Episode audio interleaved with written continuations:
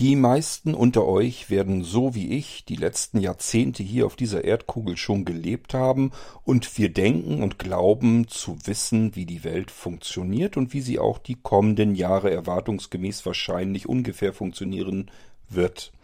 Klar, es gibt so Dinge, die plötzlich dazwischenkommen, wo man denkt, irgendwie ändert sich alles, sei es eine Pandemie oder ein Krieg, der plötzlich näher kommt, aber insgesamt glauben wir zu wissen, wie alles funktioniert und erwarten einfach, dass es die nächsten Jahre so weitergeht bis zu unserem Lebensende.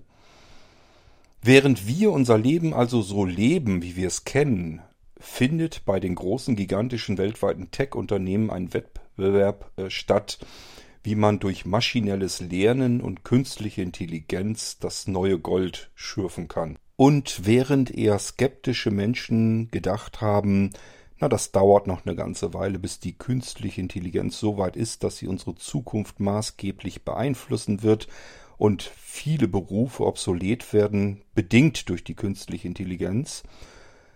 Ja, hat die künstliche Intelligenz an sich eigentlich schon gezeigt, dass sie bereits jetzt in der Lage ist, den Menschen zu überflügeln, es besser zu machen, als wir Menschen es je machen konnten.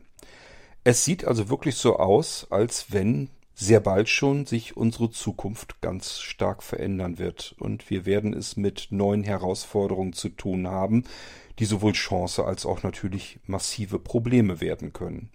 Ich versuche mal hier an der Stelle im Irgendwas an mir so ganz lapidar und einfach Gedanken darüber zu machen, was da so alles vor sich gehen könnte und lade euch ein zum Mitgrübeln. Musik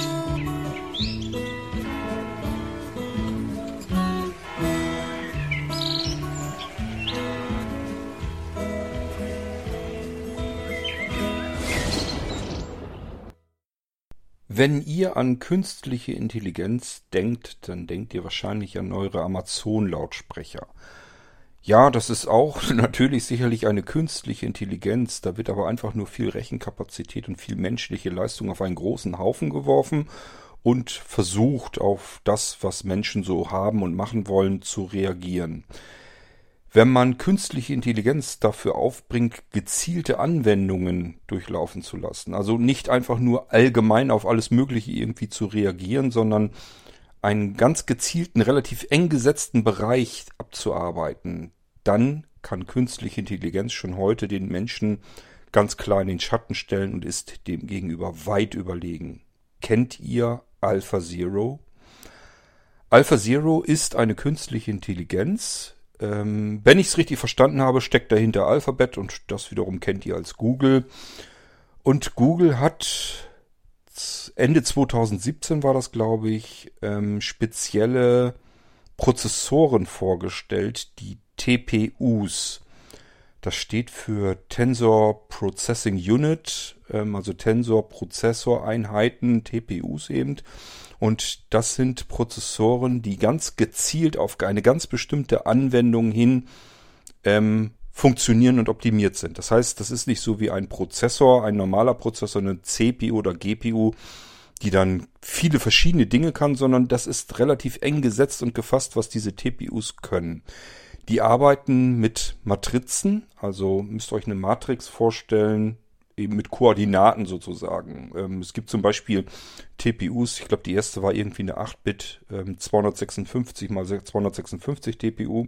Das heißt, da ist eine Ma die kann mit einer Matrix arbeiten von 256 in der Breite, 256 in der Höhe und ähm, damit kann sie alles Mögliche berechnen und auswerten und ähm, da sind Dinge möglich, da habe ich persönlich noch nie was von gehört. Da reicht meine Schulbildung wahrlich nicht dafür aus, um das auch nur ansatzweise nachvollziehen zu können, was diese Dinge eigentlich machen. Aber äh, diese Tensor-Prozessoren arbeiten mit ähm, einer Vielzahl von kleinen Software-Schnipseln zusammen und diese Software-Schnipseln werden unter dem Dach von TensorFlow sozusagen ähm, ja, bereitgestellt. Also TensorFlow ist sozusagen der Überbegriff, der dieses, diese einzelnen Tools zu einer gewaltigen Funktionssammlung zusammenfasst, die dann wiederum auf diesen Tensor-Prozessoren gezielt arbeiten kann. Wir haben es hier mit extrem ähm, ja gezieltem Einsatz zu tun. Und da haben wir jetzt die Möglichkeit, dass wir mit einem überschaubaren, programmierbaren Aufwand ähm, sehr effizient Software herstellen können. Und durch die Software natürlich auch wieder ähm, Dinge besser machen können, als sie je bisher gelaufen sind. Wir geben den Maschinen sozusagen die Möglichkeit, mit sich selbst zu experimentieren, um zu lernen, wie sie am besten funktionieren. Das ist auch so passiert. Ähm, mittlerweile ist nämlich eine solche äh, Einheit, also dieses Alpha Zero als künstliche Intelligenz, hat im Prinzip acht Stunden, also man hat Alpha Zero, das ist schon auch schon wieder ein paar Jahre her, hat Alpha Zero im Prinzip mit den Regeln des Schachspiels gefüttert, also einfach gesagt, welche Züge sind erlaubt, welche nicht und was ist das Ziel des Spiels. Das reicht. Mehr nicht. Wir haben da keine Programmierung reingesetzt, wie das Ding Schach spielen kann, sondern nur gesagt, wie funktioniert das, welche Regeln gibt es und was ist das Ziel des Spiels. Dann hat man äh, Alpha Zero mit sich selbst Schach spielen lassen, in natürlich einer irrsinnigen Geschwindigkeit und das auf diesen TPUs. Diese TPUs bilden ein neuronales Netzwerk, können sich also zu Clustern ähm, zusammenschalten. Jeder, jede TPU kann dann ihre eigenen Berechnungen vornehmen und alles macht, berechnet dann insgesamt. Dadurch geht das irrsinnig schnell alles und kann extrem schnell zu Ergebnissen kommen. Und dadurch kann äh, Alpha Zero als Software, die eben auf dieser auf diesem TPU-Cluster läuft. Die TPUs werden übrigens müssen von anderen CPUs angesteuert werden. Es ist also nicht so, dass die von alleine laufen und funktionieren, sondern die wiederum werden bedient von normalen Prozessoren, von CPUs. Ähm, und somit kann AlphaZero auf dieser Prozessorwolke, so will ich es mal nennen, schwimmen und ganz schnell Berechnungen machen. Und zum Erlernen von etwas, also um selbst zu lernen, braucht es am besten ganz viel Rechenleistung. Hat es dann, ist es dann fertig ausgebildet, hat es dann gelernt, was es lernen kann, braucht es überhaupt nicht mehr viel Rechenleistung, dann kann es mit ganz wenig Rechenleistung auskommen. Das ist das Besondere an der ganzen Sache. Wenn ihr euch erinnert, hatten wir gerade kürzlich im Irgendwas erst so ein bisschen die Diskussion, dass man eine irrsinnige Rechenleistung braucht, um eine künstliche Intelligenz laufen zu lassen. Das ist auch prinzipiell halb richtig, aber auch halb nicht, denn äh, diese künstlichen Intelligenzen müssen nur während sie lernen, während sie sich aufbauen, dann brauchen sie viel Rechenpower. In dem Moment, wo sie fertig sind mit Lernen, können sie mit ganz wenig Rechenleistung auskommen, weil sie dann wissen, was sie tun müssen. Und so funktionieren heutzutage künstliche Intelligenzen. AlphaZero hat acht Stunden lang mit sich selbst Schach gespielt, nur aufgrund der Kenntnis, was, welche Züge sind möglich und was ist das Ziel des Spiels. Nach diesen acht Stunden, die es mit sich selbst verbracht hat, um zu lernen, wie man am besten spielt, hat es dann nur noch vier Stunden nochmal gegen, ich glaube, das führende, bis dahin führende Schachprogramm gebraucht, ein speziell auf Schach angelerntes Schachprogramm und hat das in vier Stunden dann besiegt. Und das nur durch künstliche Intelligenz. Also da war jetzt keine spezielle Programmierung dahinter, die wirklich Schach spielen kann, die alle möglichen Züge drin hat und auf alle Züge entsprechend reagieren kann. So, so sind normalerweise Schachcomputer vorher programmiert worden. Und das war jetzt zum ersten Mal, dass eine erstmal strunzdoofe künstliche Intelligenz dabei gegangen ist. Man hat ihr nur gesagt, was sie darf, was sie nicht darf, was das Ziel ist. Dann hat es gelernt und das hat nur acht Stunden gedauert. Und dann hat es nochmal vier Stunden gespielt gegen äh, die führende Schachsoftware, gegen den führenden Schachcomputer. Die Menschen sind ja schon längst aus dem Spiel raus. Also es, die Schach kann mittlerweile längst wesentlich äh, intelligenter und besser und schneller äh, maschinell gespielt und auch gewonnen werden. Da kommt kein Mensch mehr mit.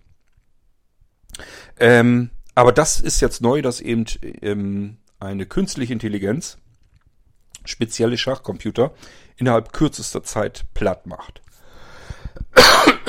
Und das hat man natürlich nicht nur mit Schach versucht, sondern auch mit einem Spiel, das Go heißt, kenne ich nicht, ist auch ein Strategiespiel.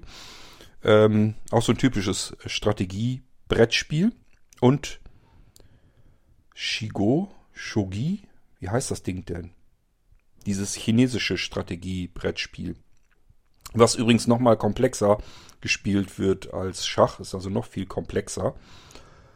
Ähm, und hier haben sich die Zeiten, die Alpha Zero gebraucht hat, um das Spiel zu lernen, um als Bester zu lernen, ähm, die Zeiten, die es dafür brauchte, haben sich dann verlängert. Ich glaube, bei diesem chinesischen Brettspiel waren es dann schon 32 Stunden, die Alpha Zero gegen sich selbst erstmal gespielt hat, um zu lernen, wie das Ganze funktioniert. Und auch das war dann, ging dann als ähm, Sieger sozusagen aus der ganzen Geschichte heraus. Also, was müssen wir feststellen, wenn wir bestimmte Aufgaben haben? Nicht, also, dass wir keine künstliche Intelligenz mit allem Möglichen füttern müssen, sondern gezielt auf eine bestimmte Aufgabe. Da können Regeln und so weiter dabei sein, da können Ziele gesetzt sein, aber eben nicht alles Mögliche bunt reingewürfelt, sondern ganz speziell, ganz gezielt ein eng gesetzter Bereich, um den sich die künstliche Intelligenz kümmern muss. Dann erfahren wir, das ist innerhalb kürzester Zeit, dass diese künstliche Intelligenz es besser kann als alles, was wir bisher kennen und alles ähm, besser, als der Mensch es je könnte.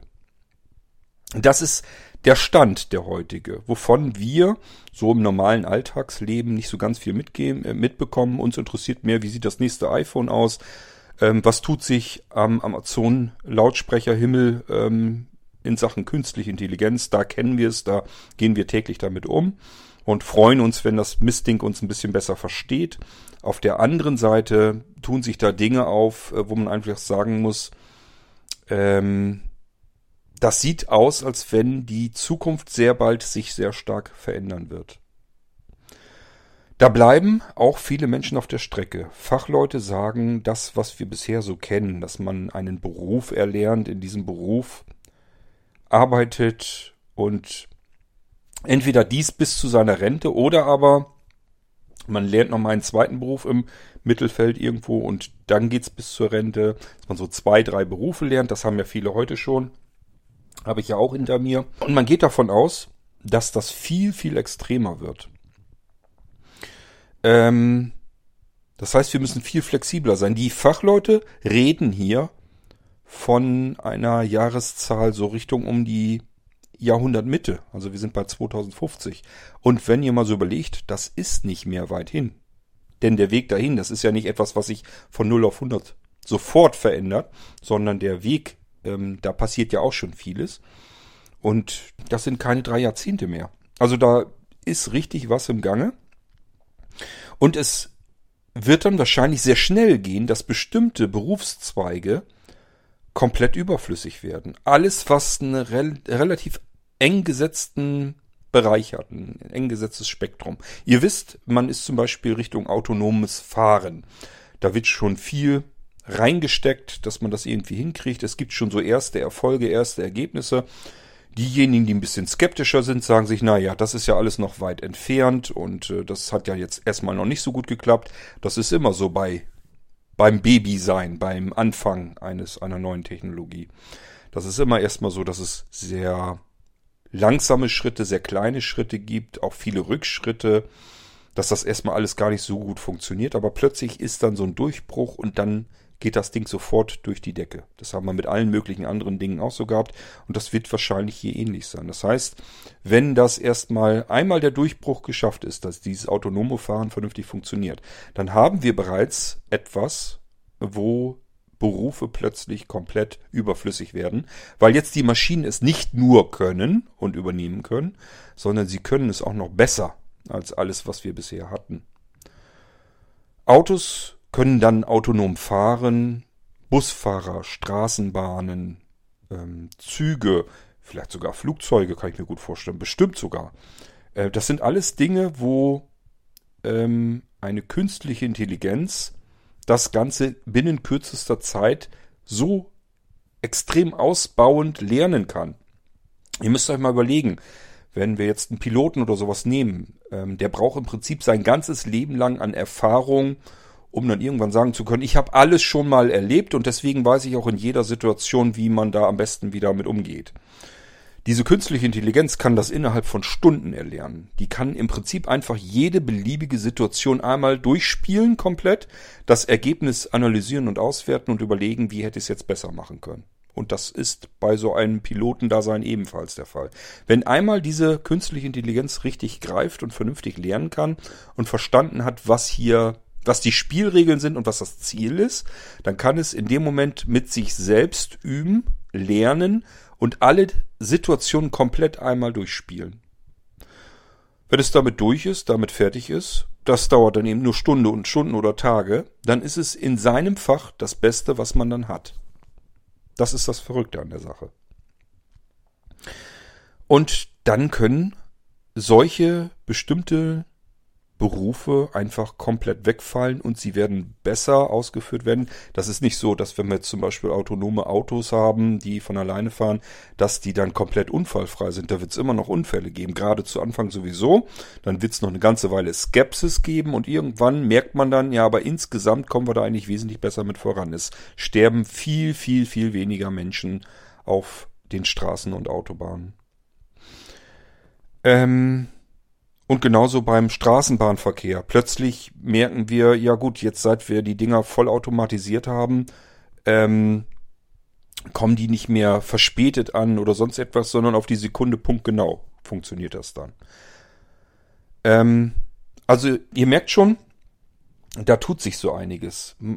Es heißt zum Beispiel, ähm, niemand hat ja als Traumjob als Kassierer oder Kassiererin irgendwo in einem Supermarkt zu sitzen. Das sind Berufe, die kann man komplett durch künstliche Intelligenz ersetzen. Die werden sehr bald schon wegfallen. Also es wird in, keine Ahnung, in 30, 40, 50 Jahren sieht das Bild draußen, das wir jetzt kennen und das wir gewohnt sind, sieht, denke auch ich, komplett ganz anders aus. Das kann sogar so weit führen, äh, dass das volkswirtschaftliche und soziale ähm, Bereiche äh, komplett verändern wird.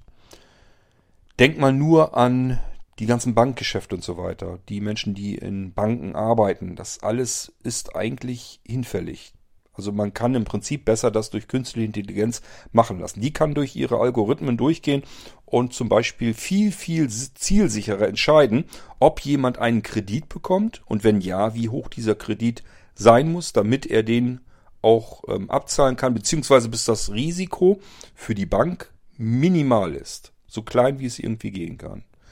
Kann ja sein, dass er sogar einen hohen Kredit kriegt, weil sich die Bank dann sagt, okay, das, was er von diesem Kredit finanzieren will, ähm, das gehört dann ja erstmal so lange uns. Das heißt, wenn er den Kredit nicht bedienen kann, dann haben wir immer noch äh, ein Objekt, das ähm, deutlich wertvoller ist als das, was der Kredit ähm, ist, als der dann aufgenommen werden muss. Und dann würde sie zum Beispiel dieses Geschäft vielleicht sogar machen, obwohl äh, die Chancen gar nicht mal so klein sind, dass der Kreditnehmer den Kredit vielleicht aus irgendeinem Grund, wenn da irgendwas passiert, plötzlich nicht mehr zurückzahlen kann. Es geht um das Risiko, was dann die Bank in dem Moment hat. Da spielen ganz viele Dinge auf einmal rein. Wenn wir zum Beispiel ein Haus aufkaufen und wollen das äh, über die Bank finanzieren, dann kann eine künstliche Intelligenz in dem Moment schon jederzeit in Echtzeit nachprüfen, dieses Haus, wo steht das? In welchem Zustand ist das? Ähm, was ist bisher an Krediten in dieses Haus reingeflossen? Wurde das also schon mal mit durch einen Kredit ähm, umgebaut? Hat das ein neues Dach bekommen? Ähm, wie entwickeln sich dort die Grundstücke? Welche Menschen wohnen dort in dem Bereich? Ist, wird das eher eine Gegend, wo eher ähm, Menschen, die ein bisschen mehr Geld haben, äh, leben möchten oder wird das eher eine Siedlung, wo eher ähm, vorwiegend arme, ärmere Menschen hinziehen? Also wird die Gegend vielleicht irgendwie beliebter, interessanter, die Grund Grundstückspreise ähm, steigen oder fällt das alles und so weiter und so fort. Das kann alles eine künstliche Intelligenz binnen Bruchteilen von Sekunden nachprüfen und in diese ganze komplette Entscheidung mit einfließen lassen, kriegt jemand einen Kredit und wenn ja, wie viel. Das ist nur eins von vielen Beispielen, äh, was sich da so alles verändert wird. Es macht einfach keinen Sinn, dann mehr einen Bankberater am Schalter zu haben. Wir erleben das jetzt so ganz leicht und ganz bisschen, dass wir, wenn wir eine, eine, in eine Bank kommen, dass wir immer öfter eigentlich an einen Automaten geschickt werden, dass diese äh, Bankangestellten immer weniger werden ich gehe, so wie viele andere davon aus, die sind irgendwann mehr oder weniger komplett überflüssig, weil die künstliche Intelligenz das bei weitem besser machen kann. Ähm, und ich sag ja, solche Jobs wie Kassierer, Kassiererin und so weiter, das fällt wahrscheinlich dann alles weg. Diese ganzen Berufe haben wir nicht mehr. Und dann gibt's die nächsten, die eigentlich dann laut aufschreien und ähm, sagen, wenn die Arbeitsplätze wegfallen, wovon sollen die Menschen dann noch leben? Was sollen sie denn noch machen, wenn sie das jetzt als Beruf vielleicht mal erlernt haben? Und da müssen wir uns was anderes einfallen lassen. Dadurch kommen dann wiederum so Projekte wie äh, das bedingungslose Grundeinkommen. Bedingungsloses, bedingungsloses Grundeinkommen, ich weiß gar nicht, ob ich da hier laut schon mal drüber nachgedacht habe im Irgendwasser. Wenn nicht, dann hatte ich das auf jeden Fall mal vor. Ich meine aber, ich hätte es auch mal getan. Das ist nämlich auch so ein typisches Ding. Als ich das zum ersten Mal hörte, habe ich gedacht, wie soll das funktionieren, wenn äh, niemand etwas erarbeiten und erwirtschaften muss, wo soll das Geld denn dann herkommen? Und es dauerte so eine Weile, bis ich dann überlegt habe, wenn diese vielen Arbeitsplätze und so ohnehin so oder so wegfallen, wo sammelt sich das Geld dann eigentlich an? Das wird wahrscheinlich bei einigen wenigen großen globalen Firmen und somit Firmeninhabern ähm, stecken bleiben. Das sehen wir ja jetzt auch schon auf der Welt, dass viele einzelne, sehr, sehr, sehr extrem unheimlich reiche Menschen existieren, die immer mehr Geld scheffeln und im Gegensatz, Gegensatz dazu es eine breite Masse gibt, die immer ärmer wird. Ähm, wir haben aber, das finde ich jedenfalls, wir haben allerdings auch eine Mittelschicht, die wir früher zum Beispiel auch nicht hatten. Also wir sollten hier nicht immer nur von einer Schere sprechen, die immer weiter auseinander geht. Denn äh, ich erinnere mich noch an Zeiten äh, 70er, 80er, aber es war davor eben auch schon 60er, 50er, dass die Mittelschicht sich insgesamt so nichts leisten konnte. Also hier gab es eigentlich nur die reichen Chefs, die eine Firma hatten, ein kleines Unternehmen, denen ging's gut, die haben Mercedes gefahren. Und die kleinen Angestellten, die waren froh, wenn sich gerade mal ein VW Käfer kaufen konnten. So war das jahrzehntelang. Und das war die breite Mittelschicht, der es so ging. Das heißt, da waren irgendwie alle gleich. Alle hatten ungefähr gleich viel. Ich habe mich da auch mit anderen drüber unterhalten, die nehmen das auch so wahr. Also in meiner Kindheit und so weiter war das eigentlich so, dass eine Mittelschicht insgesamt alle so auf einem selben Level waren. Und ähm, kein reichen Level, sondern man hat sich gerade so gut durchgeschlagen, man konnte sich ein bisschen was leisten, aber es war, war, man war weit weg von Luxus oder Reichtum oder sowas. Reich waren eigentlich nur die, die sich Angestellte leisten konnten, die Chefs, die arbeiten lassen konnten, die ein, eine Firma, ein Unternehmen hatten. Das waren diejenigen, wie gesagt, die Mercedes gefahren sind. Die anderen hatten ein klappriges Damenfahrrad oder aber konnten sich dann irgendwann ähm, hart erspart mal einen Kleinwagen leisten. Das waren so die Familien der 70er Jahre. Finde ich jedenfalls und finden viele andere auch. So, und das haben wir heute nicht mehr. Heute fährt eigentlich im Prinzip jeder äh, zweiten Mercedes gefühlt. Also man muss ja nur auf die Straße gucken. Können sich irgendwie alle leisten, sogar äh, 18- und 19-Jährige. Egal, ob das Ding jetzt irgendwie geleast ist und sie eigentlich bei Mama wohnen und sonst äh, komplett jeden Euro in die Karre stecken. Das kann ja sein. Aber sie fahren Mercedes. Und ähm, das geht ja, das ist, also wenn man rausguckt, viele fahren große PKWs und so weiter auf der Straße. Und ähm, viele können sich einen Luxus leisten. In den 70er Jahren völlig undenkbar, dass der Vater sich ein Telefon für 1000 äh, Mark gekauft hätte, was heute 500 Euro wären. Ähm, von 2000 Mark aller 1000 Euro für so ein iPhone oder sowas brauchen wir uns heute gar nicht drüber da brauchen wir gar nicht drüber nachzudenken. Das war, da, wäre damals komplett unmöglich gewesen. Heute, schaut euch um, jeder zweite rennt entweder mit dem iPhone oder mit dem teuren Android-Gerät herum. In der Tasche. Und so geht das weiter. Jeder, wenn ihr ins Wohnzimmer guckt, ähm, kann sich einen dicken, fetten Flachbildschirm leisten. Also alles das, was früher purer Luxus gewesen wäre, ist heute so in die Normalschicht gekommen. Also diese Schere, die uns in den Medien immer wieder erzählt wird, dass es nur noch Reiche und ganz Arme gibt, das nehme ich so nicht ab. Das kann ich so nicht ähm, ja teilen, den Gedanken. Ich finde insgesamt geht es der Mittelschicht jedenfalls deutlich besser, als es noch vor wenigen Jahrzehnten der Fall war. So, aber das hat nichts damit zu tun, wie es in der Zukunft weitergeht. Ich habe ja eben erzählt, diese künstlichen Intelligenzen, die preschen jetzt irrsinnig voran. Und zwar unbemerkt von uns, weil sie spezialisiert lernen. Es geht ja um maschinelles Lernen, um künstliche Intelligenzen, die dann lernen und dann ihre Aufgaben machen. Und das nehmen wir nicht wahr, weil uns das nicht so interessiert. Ähm, das bekommen wir vielleicht mit, wenn wir zum Beispiel gerne Schach spielen, haben wir irgendwie mitgekriegt, dass es da wohl offensichtlich eine künstliche Intelligenz gibt, die die ganzen Schachcomputer mal eben platt gemacht hat. Das haben wir dann vielleicht noch mitbekommen. Das wäre aber reiner Zufall, wenn wir uns für Schach nicht interessieren, haben wir selbst das sehr wahrscheinlich nicht mitbekommen. Da passiert also im Moment richtig was. Ähm, und ich sage ja, es werden ganze Berufe überflüssig ich vermute auch mal das, worauf wir uns in der Jahrtausendwende was eingebildet haben. Wenn ich mich zurückerinnere, in der Jahrtausendwende, also 2000 und äh, davor die 19, 1990er und dann die 2000 bis 2010 und so weiter, da ist ja viel passiert, dass plötzlich niemand mehr ins Handwerk wollte. Also niemand mochte sich mehr die Finger schmutzig machen. Keiner wollte mehr körperlich hart arbeiten. Stattdessen wollten alle in Büros hinein oder irgendwas mit Medien machen oder irgendwas mit dem Internet oder irgendwas in der IT. Weil das natürlich viel interessanter, viel spannender ist. Und das sind alles Berufe, die werden ebenfalls überflüssig werden. Das sind nämlich so eng gesetzte Bereiche, dass man sagen kann, die werden wir irgendwann nicht mehr brauchen. Wir brauchen keine Sachbearbeiter mehr. Ähm, wir haben künstliche Intelligenzen, die Sinnesorgane haben. Die können, wenn da irgendwas an Post ankommt, diese Post lesen, auswerten, lernen, was sie da zu tun haben und darauf entsprechend reagieren. Ähm, Reklamationen werden vollautomatisiert bearbeitet werden können. Rechnungen werden automatisiert rausgeschickt werden können. Mahnungen, äh, der ganze, das ganze Mahnwesen und so weiter vollautomatisiert auf den Weg gebracht werden. Und, und, und.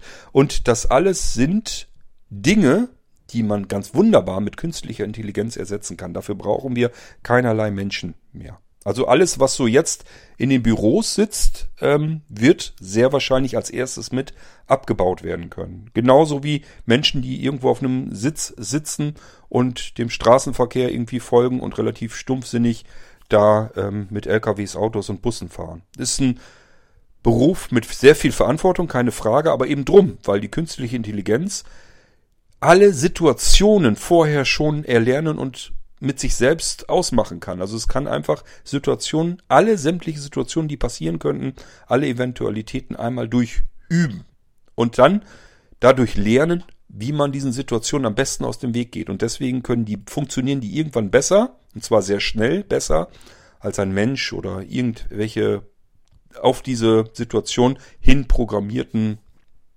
ähm, Maschinen. Was meiner Meinung nach, und da unterscheidet sich meine persönliche Meinung von denen der Experten. Meiner Meinung nach sind die Experten, Wissenschaftler und so weiter, sind so ein bisschen auf dem Holzweg, weil sie, glaube ich, ähm, zu weit entfernt sind von dem Handwerk, wo ich mich ja noch ganz gut ein bisschen zugehören fühle. Liegt wahrscheinlich daran, weil ich als ersten Berufszweig ja den Gärtner gelernt habe.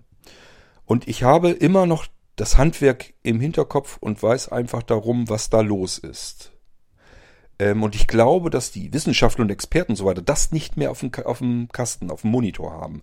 Das heißt, die reden eigentlich mehr davon, dass alle Berufe irgendwie überflüssig werden. Und das glaube ich nicht.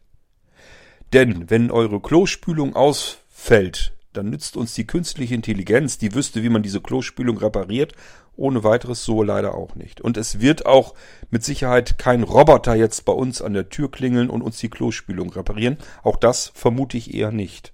Das kann mal sein, dass es irgendwann weiter entfernt gleich ganze Wohnungen und so weiter gibt, die irgendwie anders auswechselbar sind, wo man einfach sagt, die Klospülung zum Beispiel, das ist ein ganz blödes Beispiel, aber ich nehme das einfach mal, ähm, ist jetzt defekt, und das ist so ein Modul, was man irgendwie nach oben hin hinter der Wand rausziehen kann und gegen ein neues Modul ersetzen kann. Dann haben wir es wieder so, dass wir es durch künstliche Intelligenz und Robotik, also Maschinen, die da im Hintergrund was machen können, dass die das eben auswechseln können. Es ist was defekt, das Modul wird ausgetauscht gegen ein neues Modul, zack, fertig. Dafür brauchen wir keinen Menschen mehr.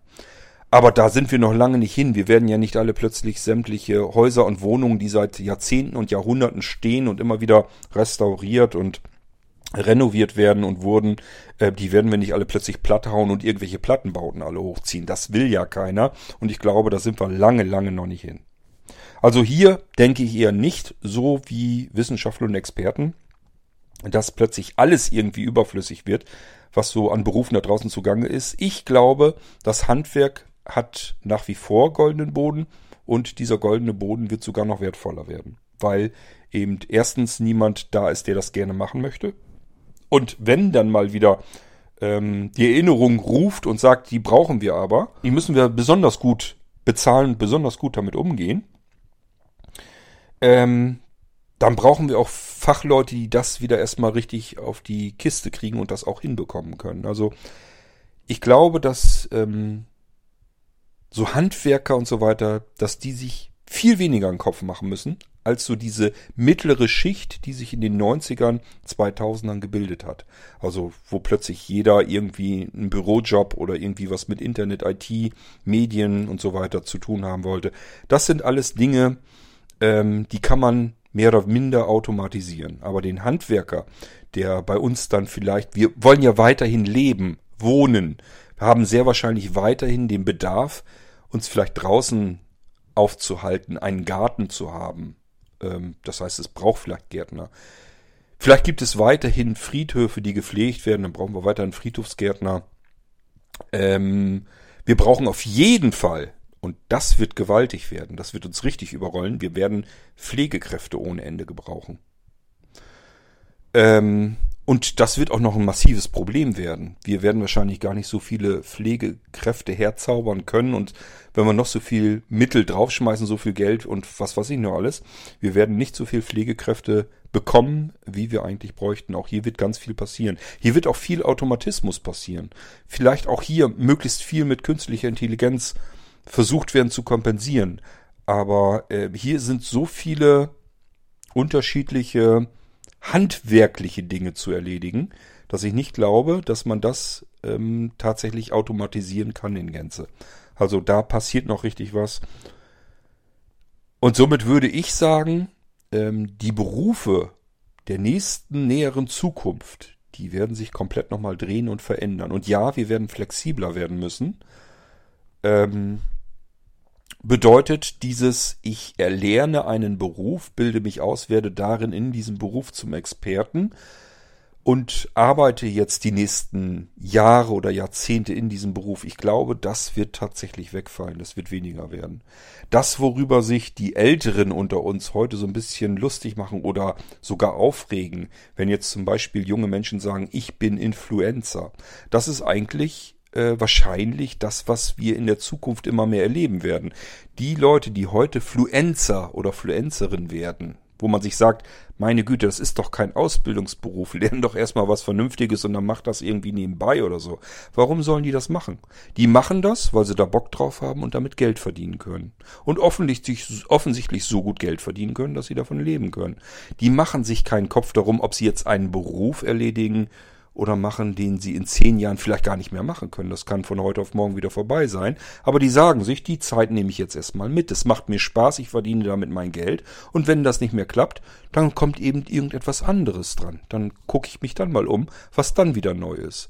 Und Menschen, die besonders flexibel sind und kreativ und sich sehr schnell umorientieren können, das werden die Gewinner von morgen sein. Das werden diejenigen sein, die sagen, ja, Influencer, das ging jetzt plötzlich nicht mehr, aber dann habe ich eben was anderes, was anderes Neues, was es bis dahin vielleicht noch gar nicht gab, habe ich entdeckt. Ähm, dadurch, dass ich Influencer war, ähm, habe ich mich auch viel mit neuen Dingen, die da auf uns zukamen, beschäftigt. Und siehe da, ich habe gedacht, dann probierst du dich da mal so ein bisschen aus und dann habe ich da eben weitergemacht. Und dann ist das mehr geworden, dadurch konnte ich mehr Geld verdienen und dieses Fluencer, das ist dann eben weniger geworden. Dann konnte ich da plötzlich nicht mehr so viel Geld verdienen. Also, das sind eigentlich, die, das ist eigentlich das richtige Vorgehen. Ich sag's ungern, weil ich auch immer der Meinung bin, besser ist, man lernt einen bestimmten Beruf vernünftig von der Pike auf und beherrscht irgendwas sinnvoll und gut. Influencer ist tatsächlich kein Ausbildungsberuf. Wenn ich da irgendwie ähm, damit Geld verdiene und irgendwann stehe ich da und das funktioniert nicht mehr, dann muss ich irgendwie gucken, was ich jetzt tun kann. Denn ich habe ja nichts Handwerkliches gelernt. Ich habe nichts, was ich vorweisen kann, was ich richtig vernünftig von der Pike auf gelernt habe, wo ich sagen kann, das kann ich. Ihr könnt mich hier jetzt einstellen und dürft davon ausgehen, das kann ich. Das kann so ein Influencer eben nicht. Aber die Frage ist, ob das später überhaupt noch so unbedingt notwendig ist, ob das gebraucht wird und so war, sowohl die Menschen, die sich da so ein bisschen Gedanken machen, die sich das auch besser vorstellen können, die besser als wir im Allgemeinen in die Zukunft gucken können, die sagen sich halt, äh, das, was wir bisher so kannten, das fällt weg. Das werden wir so nicht mehr haben. Wir sind quasi die alte aussterbende Generation, die es noch gewohnt ist, irgendeinen Beruf zu erlernen und in diesem Beruf tätig zu sein. Das wird irgendwann nicht mehr so passieren. Sondern es geht nur darum, irgendwo ähm, wird jemand benötigt für einen bestimmten Beruf und dann können wir überlegen, haben wir da Bock drauf? Und wenn ja, dann fangen wir da an, dann wird uns das kurz gezeigt, was wir tun müssen und dann sind wir in diesem Beruf drin. Da wird keine Ausbildung mit drei Jahren und sowas alles kommen. Ich glaube, das wird weniger werden. Die Unternehmen, das sind ja viele alteingediente Unternehmen, die werden sich auch noch ein bisschen umschauen. Das heißt, die werden erstmal gucken, dass sie noch Fachpersonal kriegen. Aber schon jetzt, dadurch, dass diese Firmen kein Fachpersonal mehr kriegen können, wir haben Fachpersonalmangel in Deutschland und eigentlich überall in der Welt. Wir konkurrieren ja mittlerweile weltweit untereinander, um Fachpersonal überhaupt zu bekommen und zu ergattern werden wir uns umschauen, wie kann man das vermeiden. Das heißt, wir müssen Dinge so machen und bauen, dass wir Fachpersonal dafür überhaupt nicht mehr benötigen. Das muss im Prinzip zur Affenarbeit werden. Das muss jeder können. Und dann haben wir das nächste Problem. Wenn es jeder kann, dann kann es künstliche Intelligenz mit guter Wahrscheinlichkeit eben auch. Das heißt, dann wird das komplett wieder überflüssig und automatisiert werden. Es werden bestimmte Berufe übrig bleiben, wo viel Handarbeit ist, die man nicht automatisieren kann. Das werden die Berufe sein und bleiben, die wir in der Zukunft dann noch haben. Das wird nichts mit dem zu tun haben, was wir heute für typische Berufsbilder eigentlich kennen. Es hat sich immer schon in der Geschichte der Menschheit alles verändert. Die ganzen Berufe, immer wieder gab es Berufe, die sind, haben dann ihre Zeit gehabt, dann waren sie weg, dann brauchte man das nicht mehr, dann gab es neue Berufe. Üblicherweise haben sich die Zeiten und die Situationen der Menschheit immer verbessert eigentlich. Ob das der Fall ist, dass es ein für alle immer besseres und komfortableres Leben wird, das kann man wahrscheinlich eher bezweifeln, weil wir ja viel zu viele Probleme haben, allein schon durch die schiere Menge der Menschen. Wir machen unseren Planeten ja ganz gut kaputt und je mehr Menschen auf der Erdkugel leben, desto schneller geht das mit dem Kaputtmachen. Da wird sich wirklich vieles noch in nächster Zeit, glaube ich, verändern. Und ähm, da müssen wir mal schauen, wohin es gehen wird. Jedenfalls, wenn das passiert, was angenommen wird, dass es immer mehr wenige Reiche gibt und immer mehr arme Menschen, Menschen, die keine Möglichkeit haben, Geld zu verdienen, weil es keine Berufe für sie gibt einfach und weil sie auch sich nicht auf die übrigen ich sage handwerklicheren Berufe aufteilen können, dann haben wir ein Problem, nämlich Menschen, die sich nicht mehr selbst versorgen können. Das kann zum Beispiel sein, dass das auch bevölkerungsstarke Schichten sind, die jetzt noch viel zu tun haben, einfach aufgrund dessen, weil sie menschlich billige Arbeit liefern können. Denk mal an China oder Indien oder so. Ich sag mal, diese ganze Kleidungsproduktion und so weiter. Ähm, das funktioniert jetzt alles noch, weil das einfach Menschen sind, die im Prinzip kaum Lohn bekommen. Und deswegen kann das noch billiger produziert werden. Aber wenn das alles vollautomatisiert wird, dann wird auch das immer weniger werden. Dann gibt es viele, die sich sagen, naja, aber es wird ja immer Menschen geben und die müssen ja versorgt werden. Die müssen ja, die konsumieren. Das heißt, irgendwie, um zu konsumieren, brauche ich ja Geld. Also irgendwas muss ja äh, passieren. Wenn Firmen ihre Ware nicht mehr verkaufen können, zu Geld machen können, wie sollen die denn reicher werden? Und damit Menschen Geld ausgeben können, müssen sie das erstmal verdienen. Also da beißt sich die Katze dann auch wieder in den Schwanz.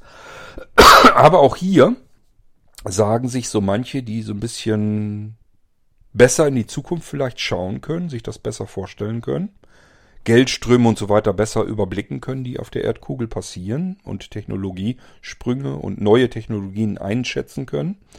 Also es gibt halt einige Menschen, die können sich das alles ein bisschen besser voneinander bringen. Und ähm, die sagen sich im Prinzip, dieses, wir brauchen eine, also wir brauchen viele Menschen, damit viel Geld generiert wird. Viele Konsummenschen, viele Verbraucher. Das ist nicht unbedingt so gesagt. Man kann beispielsweise ähm, seltene Erden und so weiter abbauen, also irgendwo so, so ein ähm, Abbaugebiet, eine, eine Firma, ein Unternehmen, die im Prinzip, keine Ahnung, irgendwelche Erze oder Eisen oder irgendwas abbaut.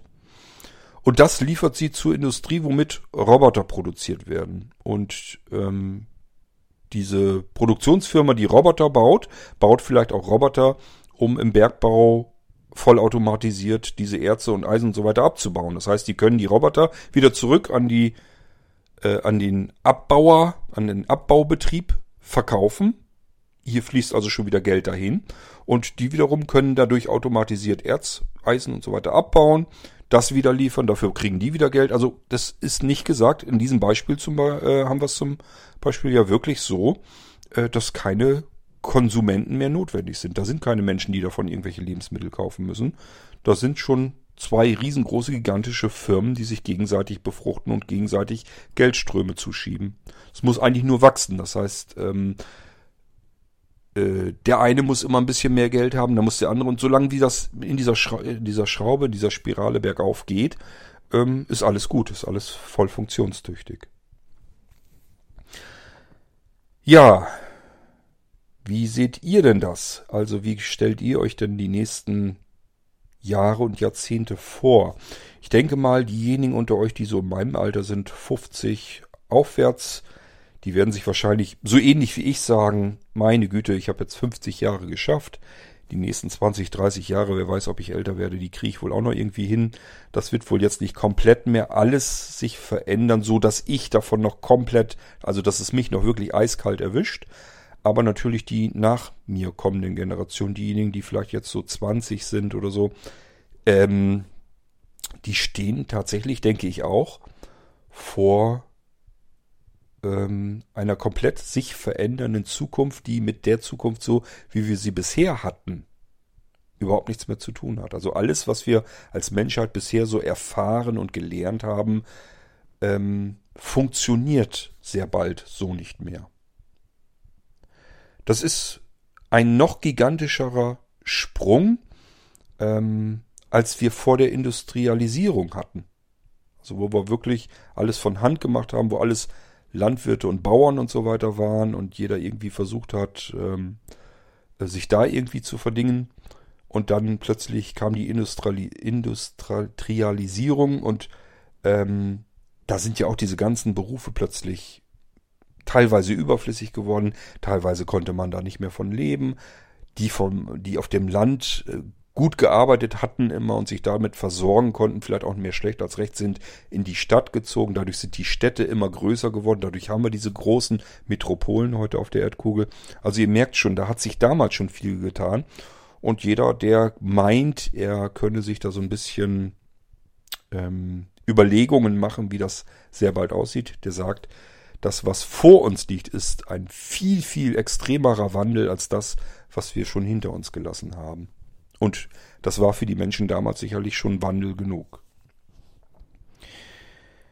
Ich weiß auch noch nicht, wie ich das so richtig sehen soll. Also ich habe für mich persönlich tatsächlich die Hoffnung, dass die nächsten Jahre, in denen ich vielleicht noch da bin, sich die Welt nicht so gravierend katastrophal verändern wird, so dass ich hier noch in Ruhe leben kann. Ähm, was nicht bedeutet, dass ich nicht neugierig wäre, wie es wohl weitergeht mit der Menschheit. Also mich würde schon interessieren. Ich hätte gern mal einen Blick riskiert ins Jahr 2100. Würde mir nichts ausmachen, mal eben so ganz neugierig dann hineinzuschauen in die Welt. Ja, ist aber nicht möglich. Ist nur Wunsch als äh, Vater des Gedanken. Aber ich denke mal, die nächsten 20, 30 Jahre ähm, werde ich mich in meiner Welt wahrscheinlich noch zurechtfinden können. Ich wollte mal wissen, ob ihr euch da überhaupt schon mal Gedanken drüber gemacht habt, wie das jetzt alles ähm, anders werden wird. Ihr wisst, ich habe schon mal so ein bisschen im Geistreich-Podcast mit diesem Chronodendron angefangen. So, das ist so ein leichter Blick in die Zukunft, einfach so 10, 20 Jahre weiter geguckt. Und da musste ich ja schon feststellen, alles, was ich da so in die Geschichten reinpacken wollte, das sind eigentlich so Dinge, je nachdem, wohin man schaut, kann man das heute jetzt eigentlich schon alles erleben. Also ich habe manchmal das Gefühl, ich hänge in Chronodendron der Zukunft quasi so ein bisschen hinterher. Also die, die hat schon stattgefunden.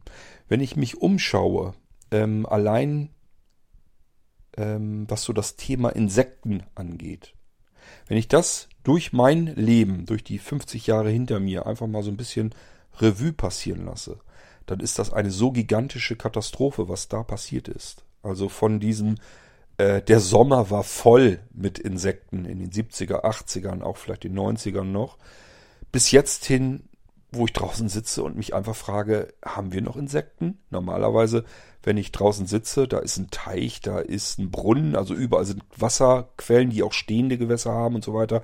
Ähm, ich habe mich früher ring, ringsrum geschlagen, ich habe mich eingesprüht, damit die Mücken mich nicht komplett aussaugen. Jetzt kann ich mich hinsetzen und wenn da mal eine Mücke ist, das ist schon fast Zufall. Genauso mit allen anderen Insekten. Normalerweise war es früher überall am Summen und Brummen. Die Fenster waren voll, drinnen war alles voll mit Insekten. Ähm, ganz zu schweigen davon, wenn man irgendwie mit einem Helm, also irgendwie Mofa, Moped, Motorrad, irgendwie so durch die Gegend gefahren ist. Das Visier war voll. Das, man konnte nicht mehr durchgucken. Da war eine Schicht aus toten Insekten drauf, wenn man da irgendwo im Sommer einmal so durchgefahren ist. Genauso mit der Windschutzscheibe am Auto die musste man, wenn man so einen Turn hinter sich hatte mit 50 Kilometern, musste man mit einem Kratzeschwamm erstmal da drüber, um überhaupt wieder eine Sicht frei zu schaufeln auf der Windschutzscheibe. Weil das alles durch diese Insektenschwärme, weil man da durchgefahren ist und alles glatt, glatt, glatt gemacht hat und dann sind die da regelrecht drauf zerplatzt. Und jetzt fährt man und fährt man und fährt man und fährt man. Ja, die Scheiben sind ein bisschen staubig, ein bisschen schmutzig, aber Insekten nichts. Gar nichts. Reiner Zufall, wenn da mal irgendwie ein Käfer aufgeplatscht ist oder sowas. Also allein schon das sollte uns ganz, ganz stark zu denken geben. Tut es leider nicht. Die Menschen sind strunze doof und dumm. Da machen wir gleich nochmal eine extra Episode, habe ich mir gerade so überlegt. Ähm, allein zu diesem Thema Insekten, wie wir eigentlich umgehen mit unserer Natur, wie wir unsere Gärten regelrecht in tote Quadratmeter verwandeln. Für die Natur komplett unnutzbar. Das ist einfach nur eine einzige Katastrophe, wie wir Menschen ticken, wie wir funktionieren, was wir mit unserer Natur tun, was wir ihr äh, antun. Und zwar jeder im Einzelnen. Das ist einfach nur eine riesengroße, gigantische Naturkatastrophe. Aber wir nehmen es so nicht wahr. Sieht halt ordentlich aus, glauben wir. Ist wirklich schlimm. Und auch das ist nur ein einzelnes Beispiel. Ja, das war einfach mal so ein kleiner Gedankengang in die Zukunft. Es sollte eigentlich hauptsächlich um die künstlichen Intelligenzen gehen. Wo wir bisher so überlegt haben, na, so richtig reibungslos dolle funktioniert es nicht und wir brauchen viel Power, viel Menschenpower, viel Rechenpower und so weiter. Das stimmt alles nur so ein bisschen bedingt. Ich sage ja, Rechenpower brauchen wir nur, solange die künstliche Intelligenz sich aufbaut, solange sie lernen muss, weil sie dann sämtliche Situationen auf einen Schlag durchackern will. Und wenn sie alle Situationen kennt und gelernt hat, dann muss sie eigentlich nur noch das, was sie gelernt hat, umsetzen. Dafür braucht sie keine Rechenleistung mehr. Und das ist im Prinzip das, wo ich vermute, dass die nächsten Jahre da sich sehr bemerkbar machen, weil ähm, die künstliche Intelligenz ihren Durchbruch eigentlich schon hatte. Und das, wo wir denken, wir haben es im Alltag mit künstlicher Intelligenz zu tun. In den Autos, wenn die mit bisschen Spracheingabe funktionieren. Das hat mit künstlicher Intelligenz gar nichts zu tun. Und die Amazon-Lautsprecher, ähm, das ist auch nicht so richtig astreine künstliche Intelligenz, die ständig mit sich selbst am Lernen ist und alle Situationen durchspielt, sondern hier wird tatsächlich noch sehr viel menschliche Leistung draufgekippt ähm, habe ich euch ja schon erklärt. Da sind, also da werden ganze Studentenvereinigungen durchgejagt, die nichts anderes zu tun haben, als zu gucken, wo ist äh, der Lautsprecher an seine Grenze gekommen, wo hat er irgendwas nicht verstanden, was hat der Mensch aber gesagt, wie hat der Lautsprecher darauf reagiert und wie müsste er das nächste Mal reagieren, damit das richtig funktioniert, damit es keinen Fehler gibt, damit es keinen Kommunikationsfehler gibt, wenn ihr so wollt. Also hier wird eigentlich noch sehr viel mit menschlicher Leistung drauf, drauf gedonnert. Und das liegt einfach daran, weil diese künstliche Intelligenz versuchen will, den Menschen als Ganzes zu verstehen. Der Bereich, äh, auf den es reagieren soll, der ist nicht zu, der ist nicht zu eng gesetzt. Da muss, da ist so viel drin. Das Ding soll irgendwie unterscheiden können, ob wir jetzt eine Steckdose einschalten wollen oder ob wir jetzt eine Band abspielen wollen, die Steckdose heißt. Und so weiter und so fort. Also da sind ganz viele Missverständnisse, die da drin sein könnten. Ähm, und das geht noch weiter mit den ganzen Dialekten, mit Sprachfehlern, die wir Menschen nun mal oftmals haben. äh, mit unterschiedlichen Sprachen und, und, und. Gut.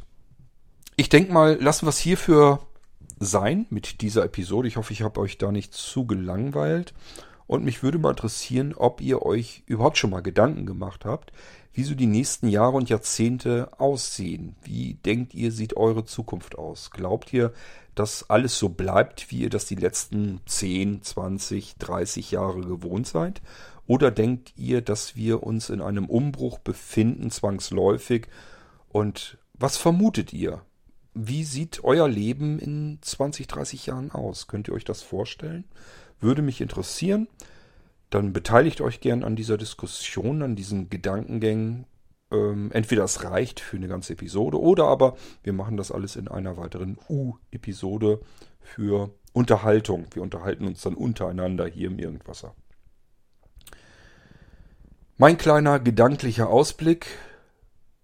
Ähm, ich habe mir gedacht, ich will mal laut darüber nachdenken, was da sich gerade so tut, auftut und was das überhaupt an ähm, Zukunftsszenarien auf uns drücken will. Also was da überhaupt passieren kann.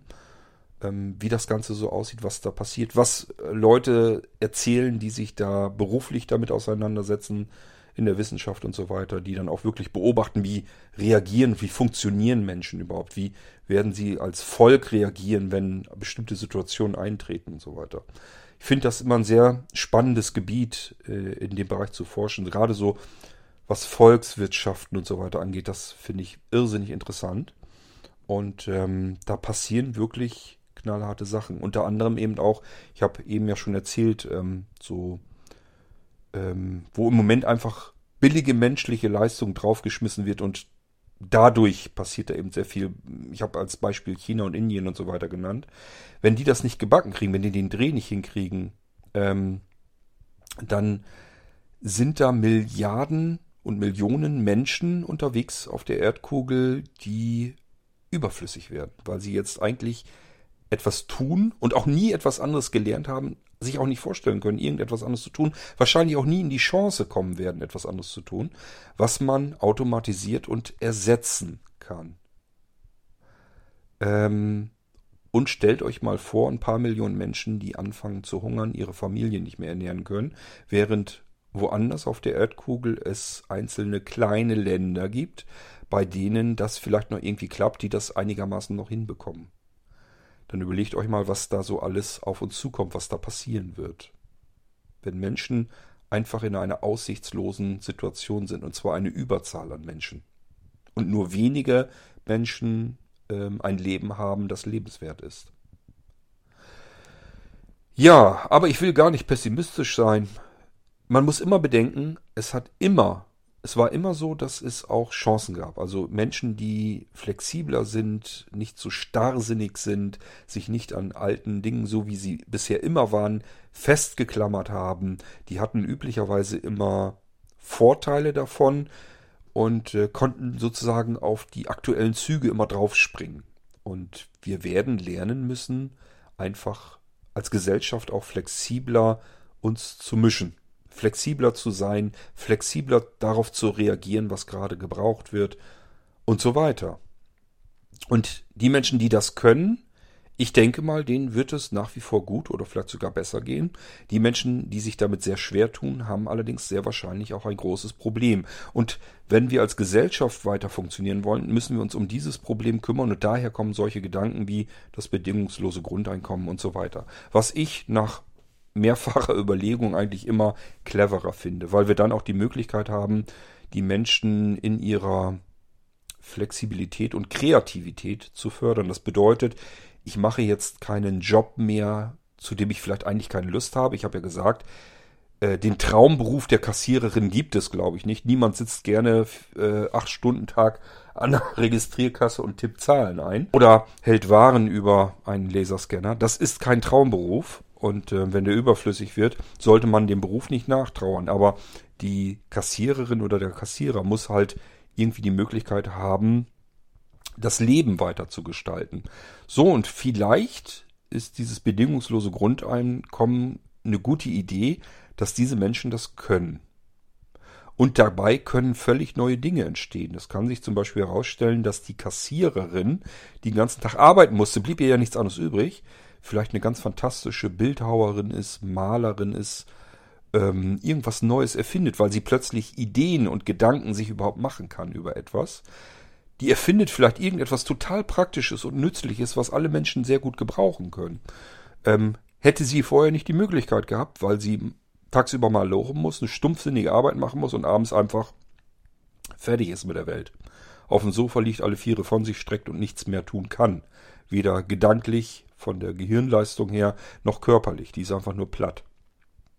So, und wenn das alles wegfällt, weil diese idiotischen Berufe einfach nicht mehr benötigt werden und dieser Mensch aber nicht um sein Leben fürchten muss, also nicht um seine Existenz, weil es eben ein Grundeinkommen gibt. Da kann man vielleicht noch zusehen, ob man irgendwas anderes tut, mit dem man das aufbessern kann. Aber man hat erstmal überhaupt keine äh, Furcht mehr davor, dass man einfach nirgendwo eine Beschäftigung findet, weil man ähm, existieren kann, weil man leben kann. Es ist dann natürlich noch so ein bisschen die Frage, ähm, wie gut man davon leben kann und wie hoch das Selbstwertgefühl bleibt. Beruf ist ja ein bisschen mehr als nur Geld verdienen. Es hat auch ein bisschen was mit dem Selbstwertgefühl zu tun. Wir fühlen uns gebraucht, benötigt. Ähm, und wenn es auch nur die Kassiererin ist, wenn die den Tag über an der Kasse fehlen würde, das würde man merken. Also sie ist, hat einen Wert und fühlt sich auch wert. Sie weiß zwar, dass sie jederzeit schnell austauschbar ist, aber ähm, sie fühlt sich erstmal gebraucht und benötigt.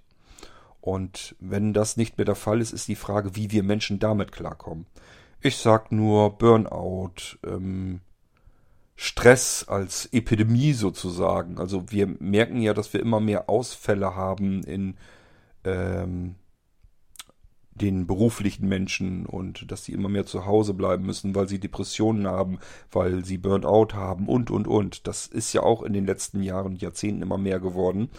Und ähm, das sind alles Dinge, da müssen wir erstmal gucken, wo wir da überhaupt weiter hinkommen, wie sich das immer weiter aufrollt und wie wir dem auch entgegenwirken können. Und dann kommen wir schon wieder in den medizinischen Bereich. Übrigens rechnet man auch damit, dass so gerade so Ärzte und so weiter, dass die durch künstliche Intelligenzen irgendwann auto, automatisiert werden können. Also die sind auch ebenfalls überflüssig, muss man sich mal vorstellen. Der Arztberuf, der so hoch angesehen ist, wo es überhaupt nichts drüber gibt, da rechnet man damit, dass eine künstliche Intelligenz mit, keine Ahnung, Werkzeugen, die das, die eine OP automatisch durchführen kann, das viel besser kann, weil sie viel exakter, genauer arbeitet, keine Fehler macht und Situationen sehr schnell erlernen kann, auf alles mögliche Neue sehr schnell reagieren kann und sich verteilen kann, sich vermehrfachen kann.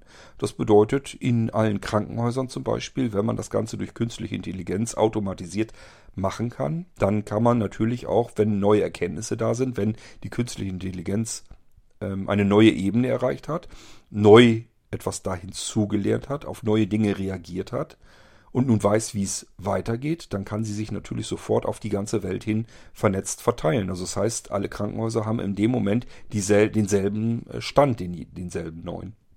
Und das ist jetzt mit unserer jetzigen ärztlichen Versorgung nicht mal im Ansatz äh, der Fall, nicht, nicht ansatzweise möglich. Also ihr merkt schon, das geht in ganz viele Bereiche rein, viel mehr, als ich jetzt mit euch hier durchdenken kann und möchte. Ich wollte es einfach nur mal anschlagen, das ganze Thema, weil ich schon denke, dass es sehr wichtig ist und dass man da mal drüber nachdenken sollte, auch drüber sprechen sollte. Und ich habe so ein bisschen die Hoffnung, dass der ein oder andere sich dadurch von euch motiviert und animiert fühlt, vielleicht mal seine eigenen Gedanken ebenfalls dazu zu äußern. Wenn ihr denn mögt. Dann hören wir uns im nächsten Irgendwasser wieder und spätestens dann, wenn ich eure Gedanken mitgeteilt bekomme, was ihr dazu meint. Habt ihr hierzu Sorgen, Ängste, Frust oder freut ihr euch auf die Zukunft und wie stellt ihr euch sie vor? Das würde mich interessieren. Wir hören uns wieder. Bis zum nächsten Irgendwasser macht's gut. Tschüss, sagt euer König